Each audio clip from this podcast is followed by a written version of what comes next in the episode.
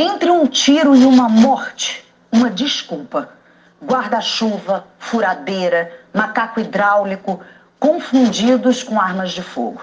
Um engano fatal que interrompe histórias de vida aqui no Rio de Janeiro. E além de toda a dor, as famílias enfrentam ainda a impunidade. Casos que se arrastam há anos sem julgamento, sem uma resposta da justiça. A reportagem que você vai ver agora é da Adriana Cruz, da Anitta Prado e da Lília Teles. Você sabe o que o Jonathan tinha nas mãos quando foi morto por um policial que achou que ele carregava arma e drogas? Eles falam que confundiram com, com, com arma, né? É, e droga, né? Eles falam que confundiram o pacote com saquinho de pipoca. Você sabe o que aconteceu com o PM que matou o menino de 16 anos com um tiro na cabeça no Morro do Borel há sete anos? Só um policial que foi, né, que é o que atirou, que está respondendo. Esse policial, ele está afastado das funções, né, da rua, faz serviço burocrático, né, dentro da, da, da, da polícia e está solto. E a gente vive presa nessa, nessa luta, nessa por justiça. Ele nunca foi preso? Não. Nunca. Nunca. São sete anos de impunidade. São sete anos que eu luto por isso. E você imagina o que o policial militar alegou para matar os jovens Jorge Lucas Martins Pais e Tiago Guimarães Dingo, que levavam um macaco hidráulico na moto? Eles alegaram na época que confundiu o macaco hidráulico com uma arma de fogo. E dá para ter ideia de qual foi a punição do sargento Carlos Fernandes Dias Chaves, quase oito anos depois dos assassinatos na Pavuna?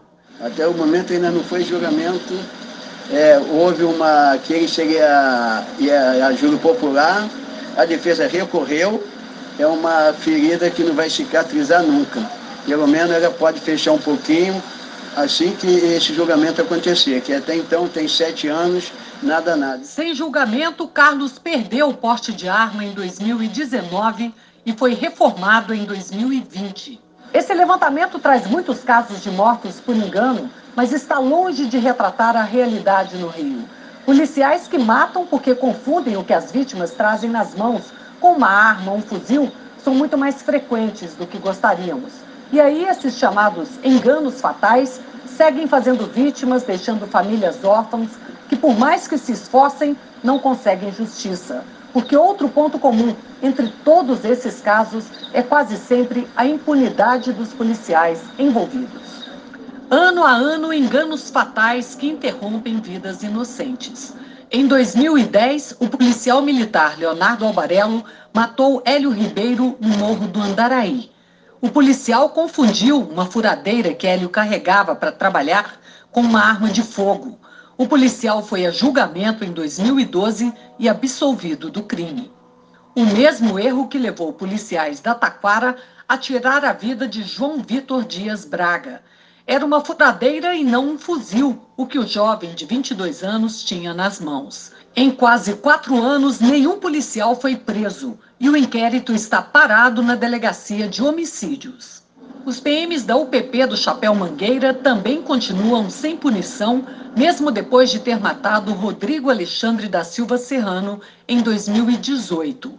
Eles afirmaram que o rapaz de 26 anos descia o morro com um fuzil e um colete à prova de balas.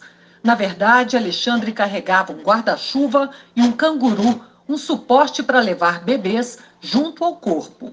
Ele estava indo buscar a mulher e o filho, mas nunca chegou até eles. O caso chegou a ser analisado pelo Ministério Público, mas voltou para a Delegacia de Homicídios por falhas na investigação. O mais recente engano fatal foi na semana passada, na Cidade de Deus. Como resposta ao desespero da família, uma nota da Polícia Militar. Para a PM, o que Gerson Gomes da Silva, 50 anos, carregava nas costas aparentava ser um fuzil pendurado em uma bandoleira, mas não passava de um pedaço de pau. O catador de recicláveis costumava carregar um pé de mesa para usar como cabo de enxada e fazer serviços de capina. Todas essas são histórias que se acumulam na rotina violenta do Rio e que tiram a esperança de quem está com a vida suspensa desde a morte dos seus filhos, pais, maridos, à espera de justiça. Eles fazem, eles matam e depois a desculpa dela, deles é, são sempre essas, vai ser sempre essas.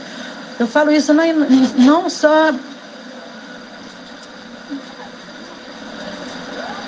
por ter acontecido isso com meu filho, não é por isso. Eu falo isso em nome de todos esses que já foram antes do meu filho, depois dos meus filhos, sempre são as mesmas desculpas que eles dão. A minha maior saudade é querer poder ouvir ele gritar: Mãe, cheguei da escola e não poder. A minha maior saudade tem nome e sobrenome. É Jonathan Adalter. Minha maior saudade. Espero que a justiça seja feita não só para mim, né, no caso do meu filho, para outras mães que também, outras famílias que perderam seus filhos, né, é, por essa violência, né, que a gente vive todos os dias. É muito sofrimento para essas famílias e o Estado precisa dar uma resposta. A cada dois dias, uma pessoa é atingida por uma bala perdida no estado do Rio. O dado é do Instituto Fogo Cruzado, que levantou os números da violência nos últimos seis anos. Vamos dar uma olhadinha aqui no telão, olha só. De 2016 até o ano passado, mil pessoas foram atingidas por tiros em todo o estado. Dessas mil, 229 morreram. As demais 771 pessoas sobreviveram. Desses mil casos de disparos atingindo inocentes, em mais da metade, ou seja, em 624 casos, a vítima estava próxima de agentes de segurança do Estado. 108 pessoas foram baleadas dentro de casa. E no ano passado foram 20 mortos e 62 feridos por balas perdidas. Dentro do período analisado pelo Instituto Fogo Cruzado, o pior ano foi 2018, com 47 mortos e 205 feridos.